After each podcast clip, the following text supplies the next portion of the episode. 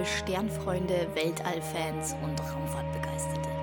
Ihr seid angekommen bei Transluna, dem Podcast der Volkssternwarte München. Wir informieren euch über aktuelle astronomische Ereignisse und gehen auf besonders interessante Themen näher ein. Mein Name ist Jana, ich bin Astrophysikerin und Mitarbeiterin der Volkssternwarte.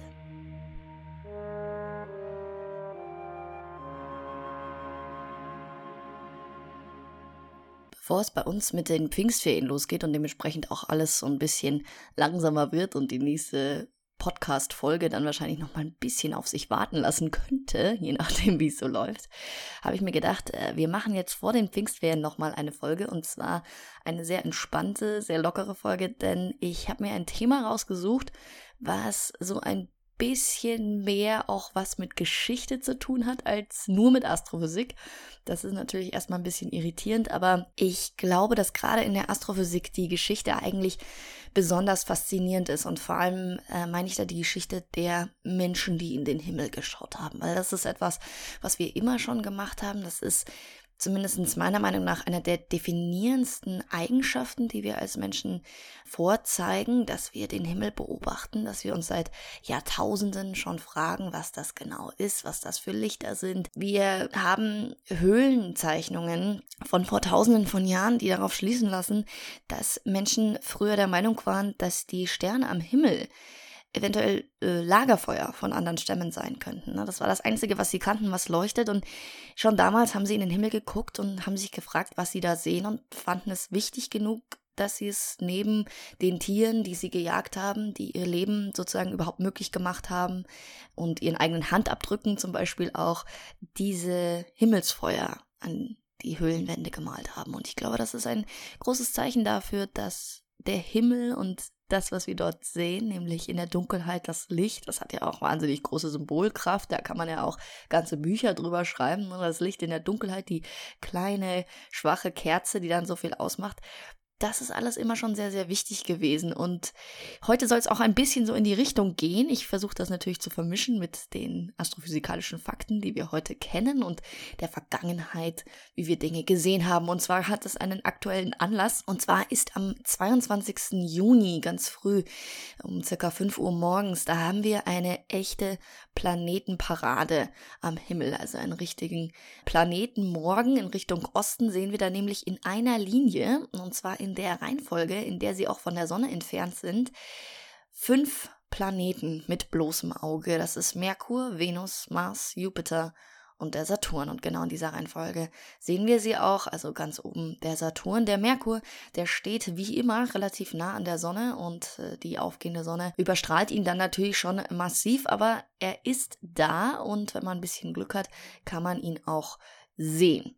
Und ich wollte über diese fünf Planeten ein paar Worte verlieren, denn es sind die fünf Planeten, die schon seit der Antike bekannt sind, also wirklich schon seit tausenden von Jahren, da sie einfach mit bloßem Auge sichtbar sind. Und ich wollte ein bisschen darauf eingehen, ja, was man sich zu den Planeten früher gedacht hat, woher überhaupt dieses Wort kommt, was man wusste, was man nicht wusste und was wir heute über sie wissen, beziehungsweise was wir heute vielleicht auch nicht über sie wissen. Denn natürlich werfen sie immer noch Rätsel auf.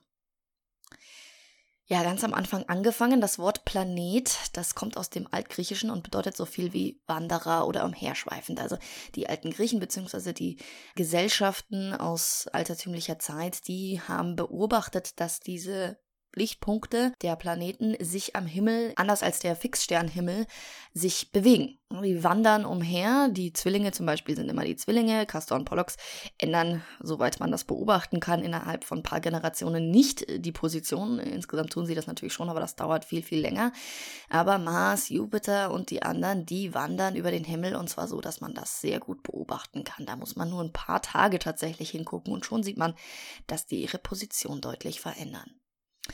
Ja, damals waren aber die Himmelsmechaniken noch nicht wirklich bekannt, beziehungsweise noch nicht korrekt erkannt. Und so hat man zum Beispiel auch die Sonne, den Mond oder die Kometen als Wanderer, als Planeten bezeichnen können. Also man wusste nicht ganz genau, dass sich die Sonne zum Beispiel massiv unterscheidet von den Planeten.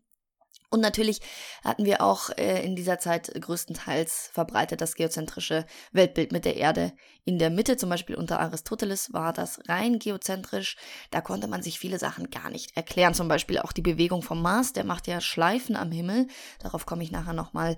Das ist so ganz schwierig zu erklären. Man hat sich da die tollsten Ideen aus den Rippen geleiert. Also, dass es da so Kugeln gibt, Kristalline, auf deren Oberflächen die Planeten sich drehen.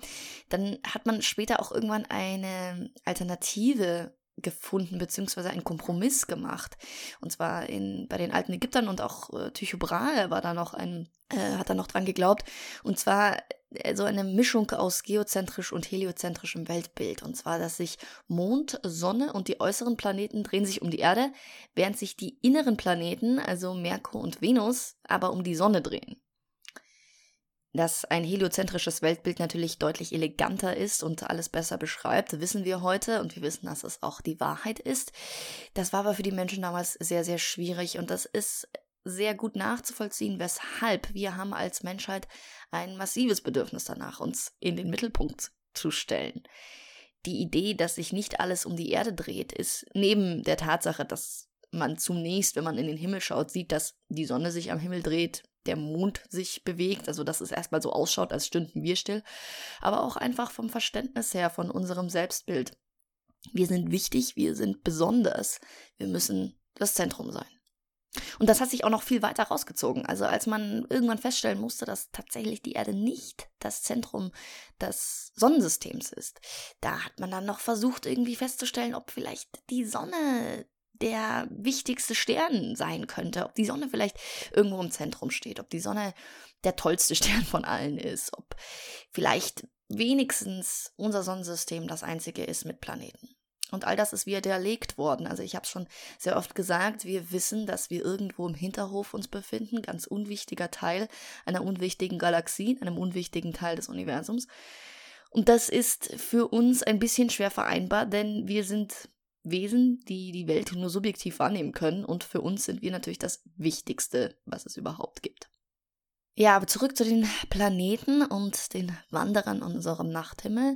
Die alten Griechen kannten, wie gesagt, schon die Planeten, die wir jetzt am 22. Juni dann auch als Planetenparade am Morgen sehen. Sehen wir übrigens äh, momentan schon. Also am 22. Juni sind sie nur dann besonders schön aufgereiht sozusagen und der Merkur erscheint dann zumindestens ja, so halbwegs, sodass man ihn gerade so erspähen könnte. Ähm, das heißt, wer möchte, kann gerne natürlich jetzt schon in, in der Früh, 5 Uhr morgens circa, mal Richtung Richtung Osten gucken, wenn man da freie Sicht auf den Horizont hat. Da kann man die Planeten auch schon erspähen.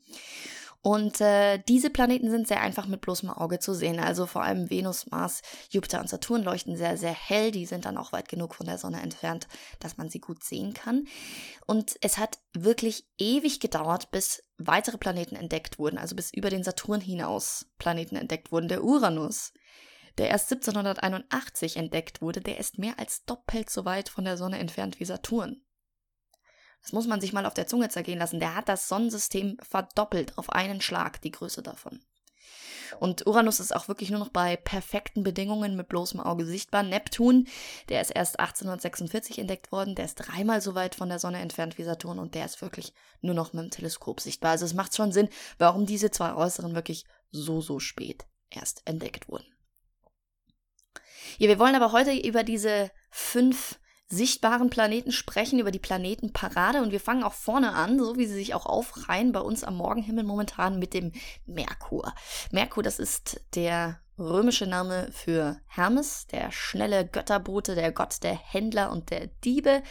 Und er heißt so, denn er ist wirklich rasend schnell. Er hat eine dreimonatige Umlaufperiode, das heißt also, er braucht ungefähr drei Monate, um die Sonne einmal zu umkreisen. Und er tut das mit 47 Kilometer pro Sekunde. Also er ist wirklich fix unterwegs, so wie ein schneller Götter Götterbote das eben auch sein muss.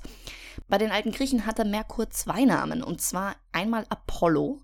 Apollo, das ist der Gott der schönen Künste, der Musik, des Bogenschießens, allem Möglichen, also so ein richtiges Multitalent, der sich da auch mal ganz schlimm mit dem Eros anlegt, mit dem Gott der Liebe, der ja auch seine Pfeile schießt. Da gibt es eine ganze wilde Geschichte. Die alten Griechen haben ja immer sehr spannende Sagen zu ihren Göttern. Also Apollo, ein ja sehr stolzer Gott der äh, Multitalents. Und zwar hieß er Apollo, wenn er morgens die Sonne ankündigte. Und Hermes hieß er, wenn er die Sonne abends jagte. Also wenn er wie der schnelle Götterbote mit seinen geflügelten Sandalen der Sonne hinterherjagte. Die alten Griechen wussten aber schon, dass es sich hier um den gleichen Himmelskörper handelte und wie wir vorhin schon gesagt haben, gab es dann schon die Idee, dass Venus und Merkur zumindest die beiden sich um die Sonne drehen und nicht um die Erde. Das ist also dieses Kompromiss aus helio- und geozentrischem Weltbild. Ja, Merkur hat einen maximalen Winkelabstand zur Sonne von 28 Grad und ist daher sehr schwer zu beobachten. Also er geht kurz vor der Sonne auf oder geht kurz nach der Sonne unter. Man muss sich da sehr sputen und muss gute Augen haben, um den dann am Horizont noch zu entdecken. An zweiter Stelle in der Planetenparade folgt Venus. Das ist der römische Name für Aphrodite, die Göttin der Liebe und der Schönheit. Die einzige Frau unter dem Planeten.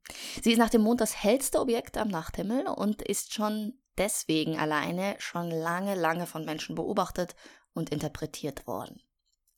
Man nennt die Venus auch Morgen- oder Abendstern. Das ist für jemanden, der Astrophysik, Öffentlichkeitsarbeit betreibt oder Kommunikation macht, eine Katastrophe, denn Morgen- oder Abendstern impliziert ja einen Stern. Die Venus ist kein Stern, sie ist ein Planet, aber der Name hat sich durchgesetzt. Sie ist wie der Merkur eben niemals Mitternacht zu sehen, mitten in der Nacht, sondern sie bleibt verhältnismäßig nah an der Sonne und das ist deswegen eben in der Früh zu sehen kurz vor Sonnenaufgang oder am Abend. Sie ist aber weiter von der Sonne entfernt oder sie kann weiter von der Sonne entfernt sein als Merkur und wir sehen sie deswegen sehr, sehr hell. Wir kriegen tatsächlich hier auch in der Sternwarte ab und zu mal Fragen von Leuten, die sagen, sie haben so ein unfassbar helles Objekt. Ähm, Horizont gesehen, vor allem jetzt momentan kurz vor Sonnenaufgang. Die Leute sind manchmal der Meinung, das war vielleicht ein UFO oder irgendwas ganz besonders Helles und äh, es ist was bei uns besonders Helles, es ist die Venus. Es ist unser Morgenstern und so wie er die Leute heute fasziniert und dazu bringt, mal nachzufragen, was habe ich da eigentlich gesehen? Wie kann das sein, dass das so hell ist? So war das damals auch schon. Die alten Griechen kannten sie natürlich auch schon. Und nicht nur die, sondern sämtliche andere Völker aus dem, der altertümlichen Zeit. Die alten Griechen nannten sie auch Phosphorus, den Lichtbringer. Auf Latein ist das Luzifer, der natürlich heute auch noch als gefallener Engel im Christentum vorkommt. Äh, tatsächlich die Venus auch noch mit ihm im Christentum verbunden wird. Und ja, wenn sie dann der Abendstern war, dann nannten die alten Griechen sie Hesperos. Die Sumerer sahen in Venus Inanna die Babylonier Istar. Das ist ebenfalls dort die Göttin der Liebe und interessanterweise auch des Kriegs. Übrigens war sie auch bei den Maya ein Kriegssymbol und wurde als aggressiv angesehen. Die alten Germanen verbanden mit dem hellen Planeten die Göttin Freya, woher auch unser Freitag kommt. Also der Name Freitag, das ist der Tag der Venus. Ja, Venus ist in Wahrheit eine ziemliche Höllenlandschaft. Da passt dann vielleicht der Luzifer doch wieder. Und zwar wissen wir, dass sie eine Atmosphäre von 96% Kohlendioxid hat und auf ihren 90-facher Erddruck auf der Oberfläche herrscht. Ja, und im Mittel hat die Venus 450 Grad Celsius auf der Oberfläche. Die Venus ist stets in dicke Wolken gehüllt. Wir sehen diese Höllenlandschaft nicht wirklich. Dazu braucht man Radar. Aber wir wissen heute, dass es auf der Venus so furchtbar heiß ist, denn sie unterliegt dem Treibhauseffekt. Ja, das ist das Gleiche, was den Klimawandel auf der Erde antreibt. Natürlich fahren auf der Venus keine Autos rum und es gibt auch keine Kohlekraftwerke. Aber wie gerade gesagt, 96% Kohlendioxid einfach durch ihre Entstehung in der Atmosphäre. Das ist genau der Stoff, der uns auch Probleme bereitet auf der Erde.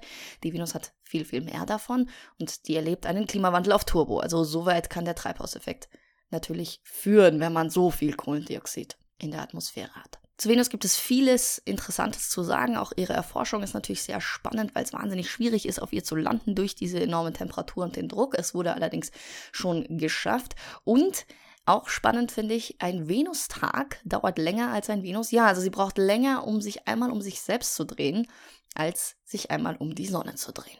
So, dann skippen wir die Erde. Die können wir natürlich nicht sehen, wenn wir auf der Erde selbst stehen. Dann kommt an nächster Stelle der Planetenparade der Mars. Das ist römisch für Ares, der blutrote Kriegsgott. Der Mars macht diese komischen Planetenschleifen und deswegen galt seine Bewegung zumindest bei den alten Ägyptern als unvorhersehbar. Die konnten das nicht berechnen, wann er wo stehen würde. Die Babylonier waren da etwas erfolgreicher, konnten das aber auch nicht genau bestimmen. Da hat das Weltbild einfach nicht ganz gepasst und die haben seine Abweichungen der Bahn äh, irgendwelchen Götterlaunen zugeschrieben. Das machte dann natürlich sehr viel Sinn. Bei den alten Ägyptern war er bekannt als Horus, der Rote. Horus ist ein Königsgott bei den alten Ägyptern gewesen, auch ein Kriegsgott, Beschützer der Kinder und ein Lichtgott. Der Mars erscheint sehr hell und in diesem leicht rötlichen Licht, das sieht man mit bloßem Auge. Der Name der Stadt Kairo leitet sich tatsächlich aus dem altarabischen Namen für den Mars ab. Ja, seine Färbung macht natürlich den Status als Kriegsgott oder Kriegssymbol aus. In den unterschiedlichsten Kulturen, wie gesagt, auch Horus bei den alten Ägyptern steht für den Krieg. Und selbstverständlich wird er auch mit Feuer in Verbindung gebracht, zum Beispiel im alten China. Dort war er der Stern des Feuers. Hier der Stern natürlich auch wieder ein bisschen fehlleitend, aber ja, damals war alles, was hell am Himmel war, ein Stern. Ja, warum ist der Mars so rot? Warum sehen wir das? Das liegt daran, das wissen wir heute, dass der Mars bedeckt ist mit Eisenoxidstaub, also im Prinzip Rost, der sich auf der Oberfläche und in der dünnen Atmosphäre überall verteilt hat. Der Mars hat den Großteil seiner Atmosphäre inzwischen verloren. Er ist deutlich kleiner als die Erde, beherbergt aber die höchsten Vulkane im Sonnensystem, zum Beispiel Olympus Mons mit 22 Kilometer Höhe. Das ist höher als der Mount Everest auf der Erde. Er besitzt zwei unförmige Kartoffelmonde, so anders kann man die wirklich nicht nennen. Das sind eingefangene Asteroiden mit den Namen Phobos und Deimos. Furcht und Schrecken passen also zu ihrem Heimatplaneten, dem Kriegsgott. Er ist damit neben der Erde der einzige im inneren Sonnensystem, der zumindest so etwas ähnliches wie einen Mond besitzt. Merkur und Venus haben gar keinen. Der Mars ist ein relativ guter Kandidat für Leben, zumindest für vergangenes Leben. Wir gehen davon aus, dass der Mars als er noch mehr Atmosphäre hatte, Wasser, flüssiges Wasser halten konnte. Und heute suchen zahlreiche Rover und andere Labore, die wir auf den Mars geschickt haben, völlig unbemannt bisher noch, nach den Spuren dieses vergangenen Lebens. An nächster Stelle, da kommt der größte im Sonnensystem. Das ist Jupiter, der römische Name für Zeus, den König der Götter, den Hauptgott. Er ist nach dem Mond und der Venus das hellste Objekt am Nachthimmel, zumindest meistens. Nur ganz selten wird er geschlagen vom Mars, der dann etwas heller leuchtet. Ja, weil er so groß ist und gelblich leuchtet, war er schon den Babyloniern als Königsstern bekannt, was unter anderem zu großer Symbolkraft führte, denn in einer vergangenen Folge haben wir schon mal drüber gesprochen, die große Konjunktion von Saturn und Jupiter um Christi Geburt herum. Das ist höchstwahrscheinlich das, was dann später als Stern von Bethlehem verkauft wurde. Und der Jupiter als Königsstern war natürlich dann ganz wichtig als Symbol für die Geburt eines Königs. Im alten Griechenland war Jupiter auch bekannt als Phaeton. Das ist sehr spannend, das wusste ich auch nicht, bis ich hier meine Recherchen gemacht habe. Phaeton, das ist der Sohn von Helios, dem Sonnengott. Und das macht dann natürlich schon auch wieder Sinn. Ja, Jupiter ist ein Gasplanet ohne feste Oberfläche. Bei ihm beginnt sozusagen das äußere Sonnensystem. Die inneren vier, das sind terrestrische Planeten, da kann ich drauf rumlaufen. Brauche ich vielleicht einen Raumanzug, aber das ist einfach theoretisch möglich. Dann hier draußen geht das nicht mehr so leicht. Er besteht nämlich hauptsächlich aus Wasserstoff und Helium. Im äußeren Sonnensystem werden Monde furchtbar häufig. Der Jupiter hat 80 mindestens mit vier Hauptmonden. Das sind Io, Europa, Ganymed und Callisto. Die hat Galileo Galilei damals schon gesehen. Deswegen sind sie auch bekannt als die Galileischen Monde. Auch hier bei der Namensgebung, ich finde das ziemlich spannend. Io, Europa, Ganymed und Callisto, das sind die Liebhaber von Zeus, also seine Affären. Und die Frau, Hera oder Juno auf Latein, die ist nirgends zu sehen. Die wurde erst von uns Menschen geschickt, nämlich als Sonde, die den Jupiter erforschen sollte. Da hat man mal die Frau vorbeigeschickt, die dann nach dem Rechten sieht. Das finde ich eigentlich ganz nett. Die Hauptmonde des Jupiter sind sehr, sehr spannend, sind auch ein Ziel für zukünftige Missionen, die nach Leben und Ähnlichem suchen. Man geht davon aus, dass einige der Hauptmonde einen flüssigen Ozean unterhalb eines Eispanzers beherbergen. Also ganz, ganz spannende Sache, die wir als Menschen definitiv noch erforschen möchten. Und an letzter Stelle der Planetenparade, da steht Saturn. Saturn, das ist der römische Name für Kronos, auf Griechisch der Vater von Zeus und einer der Titanen. Er ist der Gott des Wohlstands und des Ackerbaus und der siebte Tag in der Woche der alten Griechen wurde nach Saturn benannt. Auf Englisch sieht man das noch ein bisschen mehr. Saturday, das ist der Samstag, der Tag des Saturns. Kronos ist der Sohn von der Erde, Gaia, und dem Himmel Uranus, und das macht ihn zum Titan. Er erhielt eine Wahrsagung, dass einer seiner Söhne ihn stürzen würde, also fraß er ganz logischerweise natürlich all seine Kinder auf, nur Zeus konnte von seiner Mutter unbemerkt geboren werden, indem sie dem hungrigen Kronos anstatt eines Babys einen Stein gab, den er dann aufgegessen hat. Und Zeus wuchs auf, wurde groß und mächtig und schüttelte seine Geschwister schließlich aus dem Vater heraus. Also eine ganz wilde Geschichte natürlich wieder. Das machte dann Zeus zum neuen Hauptgott und eine neue Zeit brach an. Übrigens, der Gedanke, wieso Uranus seinen Namen erhielt, ist der gleiche wie die Logik hinter Jupiter und Saturn. Man wollte die Linie der Planeten von Vater zu Sohn weiterführen und hat die sozusagen noch um eine dritte Generation erweitert. Also wir sind Jupiter, der Sohn von Saturn, der Sohn von Uranus. Ja, bekannt beim Saturn ist natürlich sein Ringsystem. Das ist sein bekanntestes Feature. Und es gibt da ein paar unterschiedliche Ideen, wie der entstanden ist. Äh, zum Beispiel könnte es sein, dass einer der Monde, der Saturn hat ja auch mindestens 83 Monde, wie gesagt, Monde werden hier draußen super häufig, dass einer davon dem Saturn vor langer Zeit zu nahe gekommen ist und durch die enormen Gezeitenkräfte, also durch diese enorm starken gravitativen Kräfte, zerrissen wurde. Und heute fliegen seine Trümmerteile um den Saturn herum. Es sind hauptsächlich eisige Teile oder Felsbrocken. Einer der 83 Monde, der mindestens 83 Monde, das ist Titan. Auf dem ist 2005 die Raumsonde Huygens gelandet. Und das war ein Riesenerfolg, denn das war die erste Landung auf einem Körper des äußeren Sonnensystems. Es gibt aber auch jede Menge andere interessante Monde, zum Beispiel Phoebe, die entgegen der Drehung des Saturns um ihn herumläuft und wahrscheinlich ein eingefangenes Objekt aus dem Kuipergürtel ist. Also tatsächlich nicht beim Saturn entstanden ist, sondern viel weiter draußen und er sie einfach eingefangen hat. Und dann gibt es natürlich auch Monde um den Saturn herum, wo man erwartet, dass sich dort eventuell ein flüssiger Ozean befindet. Zum Beispiel Enceladus. Der hat so, ja, fast Geysire, könnte man sagen. Das sieht man richtig auf Aufnahmen, dass es da irgendwas aus dem Inneren raus sprüht aus diesem Mond. Also da muss irgendwas Flüssiges drunter sein. Unter dem Eispanzer da draußen ist es natürlich furchtbar kalt. Und Cassini, die Huygens im Gepäck hatte, die Raumsonde, die Huygens damals zum Saturn brachte, die ist auch durch diese Plumes, nennt man das, also durch diese Fontänen durchgeflogen und hat die untersucht. Cassini ist allgemein sehr spannend. Die erforschte bis 2017, also sehr, sehr lange, diesen umringten Planeten und wurde dann im Grand Finale in 2017 eben in den Planeten gestürzt, hat also da ihre Mission beendet. Sie hat uns wahnsinnig viel über Saturn erzählen können und sie hat auch wunderschöne Pale Blue Dot Aufnahmen geschossen. Also da hatten wir ja auch schon eine Folge drüber. Sie hat Bilder gemacht von der Erde unterhalb der Saturnringe. Wunderschön, wirklich. Das ist was wie gemalt, schaut das aus.